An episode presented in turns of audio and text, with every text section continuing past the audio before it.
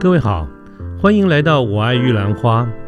这个节目呢，主要是针对年轻人所可能遭遇的各种议题来做广泛的讨论与分享。欢迎您跟我们一起。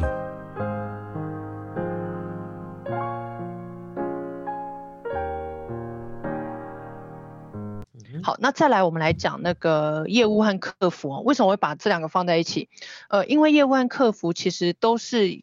必须要跟人第一线的去做接触，嗯，好，那以业务客服来说的话呢，哈，他这边可能会需要有一个，比如说假设业务我们说是主动开发，所以你必须要拥有的是愿意追求业绩，或是你要去解决你客户的问题，好，然后你要敢去跟陌生的一些客户来去做接触。好，这个是业务的部分。是。好，那业客服呢？客服其实也也是要能够敢去跟那个呃一些陌生的客户来去做接触。好，但是呢，因为他可能比较多都是在解决问题的能力。好，所以可能他在对于呃咨询这一方面呢，诶，你可能是要，比如说假设买家买了 A 产品，然后你觉得诶，然后他可他可能有些疑问，你可能跟他讲说，哦，其实你好像用 B 产品比较好，那你要怎么样去帮他去做解决？嗯。好，所以其实。我觉得业务和客服大家唯一的差别是一个是主动，一个是被动，一个是等买家来找他，啊，一个是业务主动冲出去，或者一个事前事后的一个概念啊，对，一个对 事前做得好，事后没没烦恼这样。OK，呃，是是，对，好，所以以上呢，哈，都是比较是个别的能力哦。嗯哼。但是呃，我们如果就以现阶段来说的话，现阶段来讲，呃。像以我的角色就会比较是全部综合，就是其实我是全部都都会都有所呃都有所接触，然后都能够去把它做一个统合。哦，这是我们俗称的叫做全方位的电商人才。好，那这样子的电商人才，其实它除开了上面我们刚刚提到的能力，其实你基本上都要会以外呢，那还有一个是他必须要跟 PM 一样，哦，就是那个类似 Product Manager 一样，他其实是每一个领域他都要能够了解。为什么？因为通常这样子的一个全方位的电商人才，通常都会被摆在主管，或者是说能够去呃调解、去联系各个部门不同的一个沟通整合能力的一个部分。好，所以我们会说这样子都会叫他就叫一个通才啊。是啊，就像我们常常讲 PM 啊，就我们说是一个产品线的妈一样，就有什么事情啊，反正就找找找 PM，就跟有什么事情就找你妈一样。啊，像你这个角色，大概就是整个在推动的过程中有什么问题，反而来找你就对了。对，没错。所以这个这个职务其实相对呃更比较辛苦的是，他必须什么都要沾一点，他一定要什么都要懂，不然没有办法去做沟通。对，但是呢，呃，就以这样的人才来说呢，偏偏又很难找，因为呃，每一个人的背景，就像可能我是我是国贸背景出来的，我也是呃跟很多的工程师打过交道之后，我才能理解他们当下在跟我讲说，为什么他们的平台可能一直呃一直上架上的没有成效，上的不好，原来是纠结在哪一个环节。是是是。所以 这个。这个真的是需要很多的经验来去做一个磨练的，所以我觉得这种综合性或者整合性的人才，其实是最难养成的。对，可是就呃，能够如果能够养成的话，其实对于一间公司来讲的话，呃，其实跨境电商这一块都会是相对可以去独立的一个单位哦，因为他们变说已经可以自行去做运运营了。所以我就我，所以我才觉得你是阿里巴巴的宝嘛。对，我们公司的宝。哎，说到这个哈，像刚才永泽你提到了这么多的这个领域哈，如果我们在讲说，假我刚才讲，我把刚才问题继续再深入，如果就是听众朋友他们对你刚才讲的这几个方向有一个大大概了解了以后，他真的上了一零四，上了这些求职的网站，在电子商务这个领域里面，到底有哪一些职位？啊，可不可以大爷给我们介绍一下？好，呃，这些职位的话，其实大家有时候看到他那些职位，不要只单纯看 title，就是看那个职位名称，你们一定要去了解它里面实际做的内容。嗯，好，我们简单讲，我们都会把电子商务分成，除开刚刚那一些的在更专精领域以外，我们还会再把它切成前中后端。好，什么叫前中后端呢？前端就是我们指的容易第一线去触碰到客户的，好，比如说像是网络开发业务啦。然后线上客服啦，社群小编呐，然后网红直播等等，好，这些都是我第一线会去碰到买家的，好，马上会跟买家对到的。那第二个是终端，好，终端通常来讲就是指的是我可能是在做一些比较是偏行政或或是后勤的一些的的动的的一些的内容，好，所以比如说像设计，然后一些活呃规划官网啦，然后规划活动，好行，然后那些什么网络宣传，啊网页设计等等。好，这些是我不会第一个接触到我们的买家，但是呢，我这边所做的成果，它会攸关到我们的前端的这些人，他们有没有办法很顺利的去将买家拉进来，而不需要花到太多的力气。是，好，这个是我们讲的终端。那后端这一块呢，它会在呃比较在更呃更深层一点，就是它会是以比如说建制网站为主。好，所以他是非常吃那个后端人的，诶，后端的这个角色的一个呃专业能力。好，比如说他是很，他必须要有很强的那个城市撰写能力，或是他能够去串联很多呃不同的网站的 API，好一些城市码等等。好，那所以这样子的角色呢，通常都还是比较会是以所所谓的那个呃后端工程师，好，或者是说我们的城市撰写的工程师为主。好，所以我们刚刚在介绍大家就是呃电商平台需要具备的能力，我刚刚提到的平台行销和业务哦，呃平台和业平台和行销大概就是那个都会着重在前端的部分，是，而行销这一边就是在会在终端，嗯那后端这一块呢，如果假设你们今天是有需要去用到官网的人，那你们就会呃官网的企业，你们就会需要去考虑到后端的这样的一个职位哦，是。好，所以像如果大家再去找工作的话，也可以去仔细看，依照你目前的所学的，好或或者是你想要去触碰的，你可能是比较想要第一第一面去跟人家触碰，好，还是说你今天你本身就是工程师，好，然后你你有很强的网页网页撰写能力，那你可能就会要偏后端，好，所以大家再去找工作的时候都要特别去仔细分。一下它里面的一些工作内容哈，不是看到电子商务就很开心的跑去投了，而就搞半天都不是你要的这样子。看起来学问还是真的是真的不少，啊，是。来，那这个，请问这个永贞最后一个问题哈，就是说。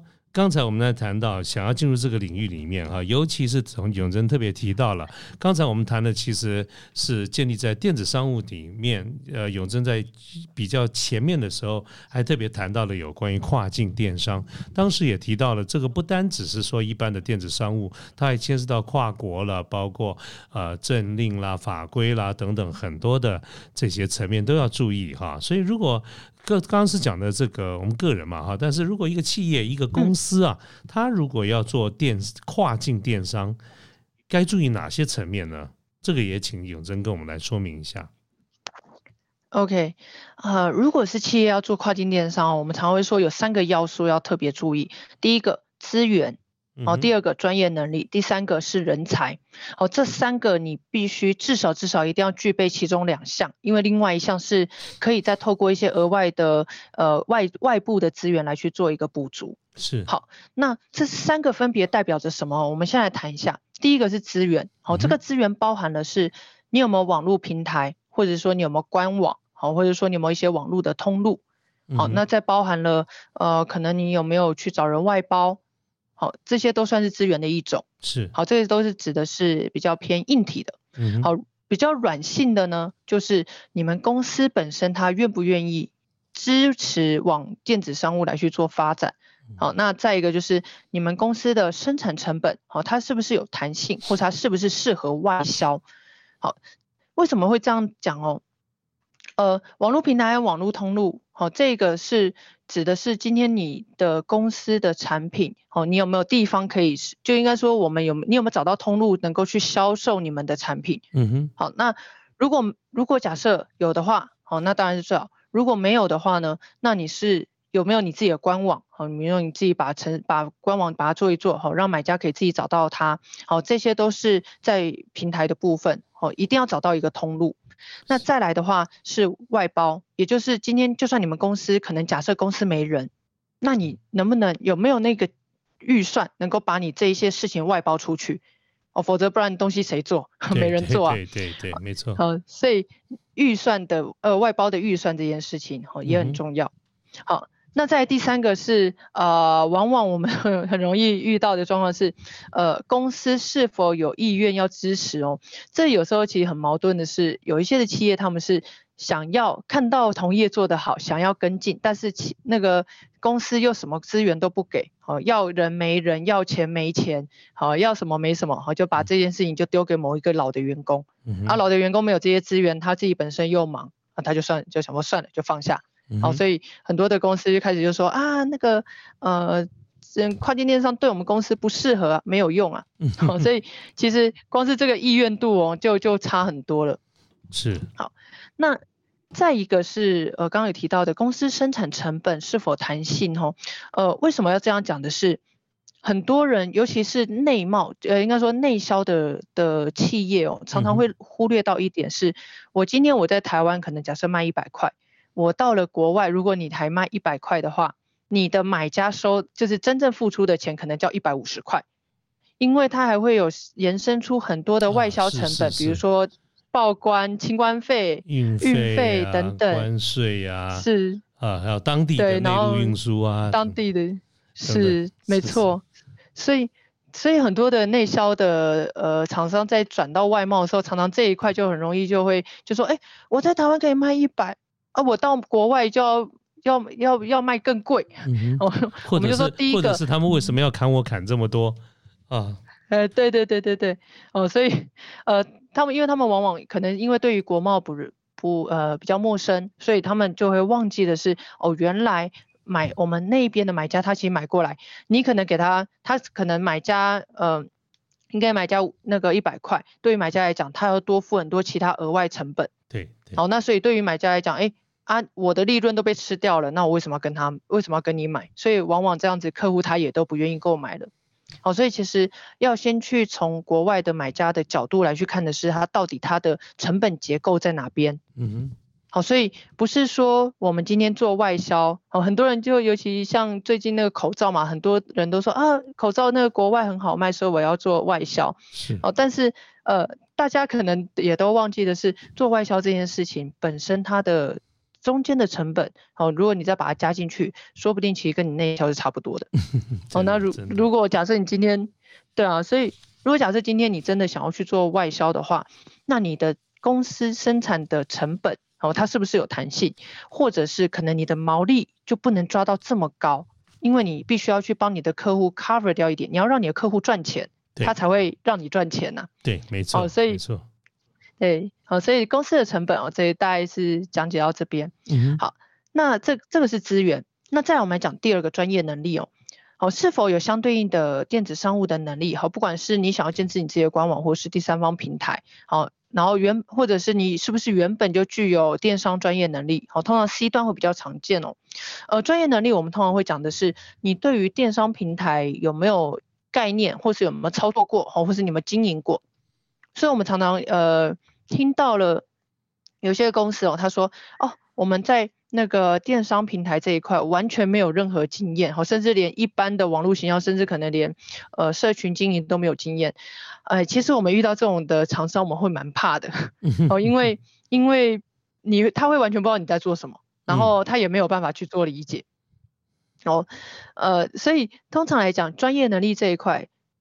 要么就是要能够找到人才来去做补足，好，要么就是呃公司自己本身最好要有这相关相关的一些经验，好，所以像如果假设我们再去做接洽的时候，哎，我们跟一些的公司，如果他们本身有在做 C 端平台的话，其实我们在讲的某一些的，因为语言相通嘛，因为大家毕竟都是在做网络上的东西，是，所以。他们就能够理解说，哦，原来我们在这些的环块里面，我的平台应该做哪些，好，业务应该做哪些，嗯，他们就会稍微比较容容易能够去沟通。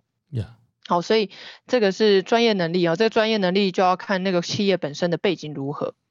好，那第三个要素呢，是我们的人才。好，这个人才呢，指的是。你是不是你们公司有没有这样子潜在的人才？哈，不管是可能他原本是呃，可能原本是行政小妹哈，但是他可能本身有一些的呃网络商城的一些经营的经验，好，或者是说你们有没有这样有没有这样的一个预算，好去编制这样的一个职位，还有那个团队，好来去开发学习开发这样的一个领域。其实这样的状况，其实呃 C 端会比较多，好 B 端目前还比较少，好，尤其就以呃人才来说的话，B 端大概只有 C 端的十分之一以下，哦，因为 B 端必须要了解的人需要了解的能力太多了，对，哦，所以所以在以这一块来说的话，的确。呃，我们常常都说啊，那个 B 端电商人才的价码都比较高，为什么？因为叫物以稀为贵，因为实在是太难找了。而且按照你刚才讲，这种人才的养成也真的是不容易啊。对，不容易。呃，像我，像我在，因为我有时候会在大学授课，我大概一个班三十人里面，我可以培养出两个，可以去做这做这个领域的人才，已经算是呃，算是还蛮不错的了。对，因为通常常常会全军覆没的，哦，呃，所以所以呃呃，那个专业人才这一块，的确在这一个领域上面，在我们 B 端领域上面会比较难找。那再来的话是。除开找到找到人才以外，那个公司是否愿意让那个人专职经营？哦，这个很重要。为什么？呃，台湾企业很很大的一个通病哦，就是呃花一个人的薪水，但希望他能够做内销，能够采购，能够点库存，然后能够做行政会计，然后能够叭叭叭，就是我只要花一个人薪水，他什么都要会做。哎呀，你你点到了很多人的痛。对，我会觉得，因为听众应该很多人会那个心有戚戚焉哦。对 对，应该很多人的点头如捣蒜一样。对，所以到最后大家都只愿意做什么？做他最熟悉或是他最有利益的事情。对，哦，比如说我开发业务最多奖金，我就只做开发业务啊。嗯，那个老板丢给我这个啊，放旁边，因为对我来讲没有什么用。啊到最后，老板收到的讯息就，哦，这个平台看起来没有用，所以平台没有用。哦，所以其实专职这件事情是很重要的，因为每个人的能力有限，时间也有限。哦，但是往往的很多的企业在一开始可能就抱着说，啊，我就试试看吧，所以就可能抓了一个人过来说试试看，但是又跟他讲说，你原本的工作，你原本的客户都要顾好。对。哦，所以呃，就以这三项来说的话，你们仔细看哦，这三项，呃，我们这三项来讲，资源、专业能力、人才。一定要具备其中两项，有资源、有专业能力的话，好，那至少人才这一块，我们可以透过外包，好来去做补足。是，如果我今天是有资源、有人才、好专业能力，我就把人丢去培训嘛，丢去上课，哦，这样子也补足了。如果今天是有专业能力、好有人才，但是没有资源呢，哦，你至少有个人才，他可以帮你重新从头开始做建制。是，好，所以当你会发现这三个，你只要如你只要有其中两个，不管怎么样，你都会有一个出路。但是如果你只具备其中一个，比如说你有资源，但你没有专业能力，又没有人才，就有点像是你空有钱，但没人去帮你做，那也没有用。啊，那有专业能力啊，但是没有资源，没有人才，那也是枉然。你自己会写对啊，也没人，还是没人做啊。啊，那如果有人才，没有资源，没有专业能力，那除非那个人才愿意能者多劳哦，不然基本上也是放水流了。对，真的。好，所以以上这三个要素呢，如果其中两项你们公司是没有不具备的，我不建议你们现在就踏入踏入电子那个电商的领域，因为对你们来说，呃，也只会失败率至少会八成以上。哦，根据我的经验，这样的企业，呃，就是最后放弃的状况呢，基本上八到九成是跑不掉的。啊，如果有成功的，呃，通常也是因为后期有去做一些的补足，好，所以才能够容易成功。永贞，你还真敢讲。我我我现在怕我到底我那之后走路出去，我可能要戴一下面具，这样 都要被老板们打。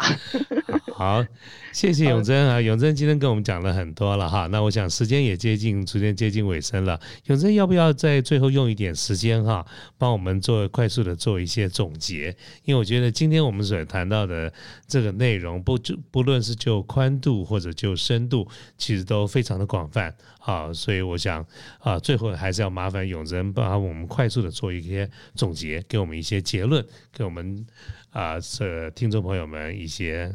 呃，结结论好不好？好，嗯，我这边哦跟大家讲的一个总结是哦，其实电子商务它不难，它只是其实就是把它搬到网络上而已。但是呢，它难是难在它就像开一家店，你如果假设你没有私域周全的话，你这家店很快就关了。哦，但是如果假设你今天什么都有准备的话，其实你会发现，哎，你会发现它会有这样子的一个经营的一个机会。好，那至于这个机会，你要把它变得多大，就要看你在之后的投入又是多少。嗯哼。好，呃，我这边跟大家分享一个最后一个小故事哦，就是我那时候的四年前，哦，好好久以前了，呃，我还是电商专员的时候啊。呃，有一个客户哈，他跟我要了一个一一件哦，全刻制的厨房展示架，就是他所有的条件都不一样，然后要用放在厨房的一个架子。那我的钱都家那时候他们不愿意接，好，为什么不愿意接呢？因为他们就说就一件，我工厂生产的那个成本都违和啊，嗯，哦，所以呃他们就不想接。好，那但是呢，我那时候跟跟那个客户谈了很久，我觉得这个客户他是有诚意的。为什么说他有诚意？他愿意付样品费。甚至连打样费都愿意付，所以他其实是有诚意，而且他是很有质量的客户，因为他不是跟我鸡同鸭讲，他其实能够给我设计图，然后跟我讲了一些很详细的一些细节。好，所以呢，我后来为了帮这个客户，觉得说，反正这个客户，呃，如果真的成交了，未来他也是会有机会，不管是就算是小量，哦，他至少也是个订单。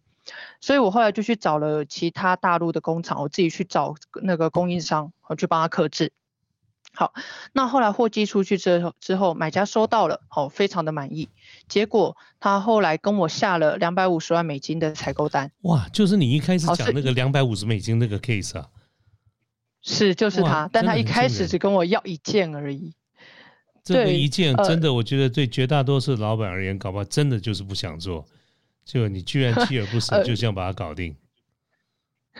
这基本上来讲，我透过那么多的培训场合，我讲这个故事一开始，大概所有人都会举手说这个单子我不能做。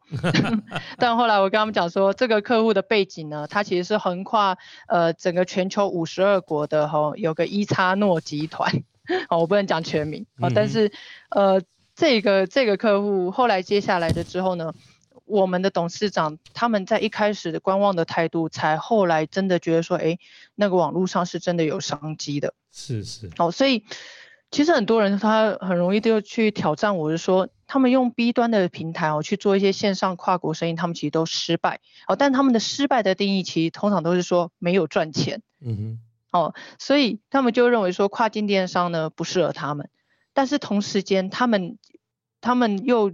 发他们的那个状况又是他们的旧有客户又一直在慢慢的流失当中，好，所以呃，其实刚刚我们再去讲那么多的环节的一些分享，其实也都点出了很多呃企业在一开始踏入跨境电商可能遗漏的或是没有去深思熟虑的一些的环节。哦，或者是说他们并没有去注意到的是，他们现在的现在这个产业的买家的属性的转变是哦，然后他们的商业模式是没有跟着去去转动的，哦，所以常常会演变成是企业转型并没有成功，然后原本的市场又慢慢的流失，两头空。哦，所以是没错。好，所以最明显的就是我们呃从那个去年二零二零年的那个疫情到现在嘛，是不是？其实这个疫情很像是一个棍子，把很多的企业打醒。对，因为他们发现说，哎，因为疫情的关系没办法做出口，客户又减少，然后呃可能那个新买家因为疫情关系又又开发不出来，这时候他们才去重新的思考要不要去往电商领域去做转型。是，但是呢，他们这时候。上就是去了解了，去上网了之后，才发现原来他的很多同业早就在很之前的时候就开始往转型，慢慢转型到电商领域上面了。嗯，所以他们其实是呃竞争度是更加的艰难。哦，所以嗯，我常会说哦，电商它其实是一个照妖镜。哦，为什么说照妖镜呢？它其实可以马上的照出你这个企业它的一个竞争力如何。哦，所以为什么有很多的台湾商呃台湾的企业在这一波的呃电商里电商的潮流上面哦，逐逐渐式微哦，不管是 B 端或 C 端，你会发现很多的店家都不见了，但是你又会发现很多线上的店家慢慢的又出现了，嗯，哦，所以这些其实都很很多的是关于是呃很多的旧有的企业呢商业模式本来就呃可能因为时间长的关系哦经营比较久。所以它比较僵化，比较守旧，那或者是呢，呃也没有什么太多的转变，只是觉得说哦，别人用什么样的呃工具哦，我就跟着什么用，什么样去用。但他并没有去了解的是，目前以你们他们的呃这样子的一个目标市场的趋势哦，来去规划说，你们这个企业应该基本上要要去怎么样去做所谓内外部经营规划的调整。嗯哦，所以常常转型，人常常就听到说转型转不成功，投资失败，还是呃发生一些。呃，没有办法去，呃，就是说，就是有点类似那个两头空的一个状况哦。是，哦，是，对，所以呢，呃，今天分享的这些内容啊，哈，也希望能够让大家有一些概念想法哦，不管是你是个人，或是可能你是企业主管，哦，甚至是企业老板，好，希望这些内容也希望能够让大家有些想法的是，呃，帮助你们来去。不管是你们的未来发展，哦，或者是说你们的一些呃企业的反思，我希望这些内容能够让你们去思考一下的是，现在你们的本身的状况，以及未来假设，呃，电商的这样的一个世界，它是一直在持续进行，甚至是呃已经有抛出了所谓的五星概念嘛，什么五呃那个新零售、新新的 新工业，好等等之类的，对啊，这一些的趋势，你会发现。它不是未来式，它已经都是在进行式。现在进行式。公司要是那你要怎么样去提升你个人的竞争能力，或是你的企业的竞争能力？是。好，而不是只是随波逐流，然后到最后发现，哎，好像真的要跟又跟不上。好，所以呃，我希望我的今天的内容和分享内容可以帮助到大家去呃反思一些这样子的一个一个呃想法哦。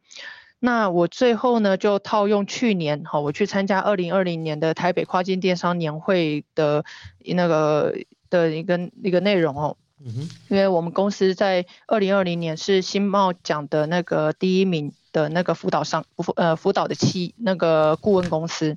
好，那我那时候去参加的时候啊，柯市长他就讲了一句话。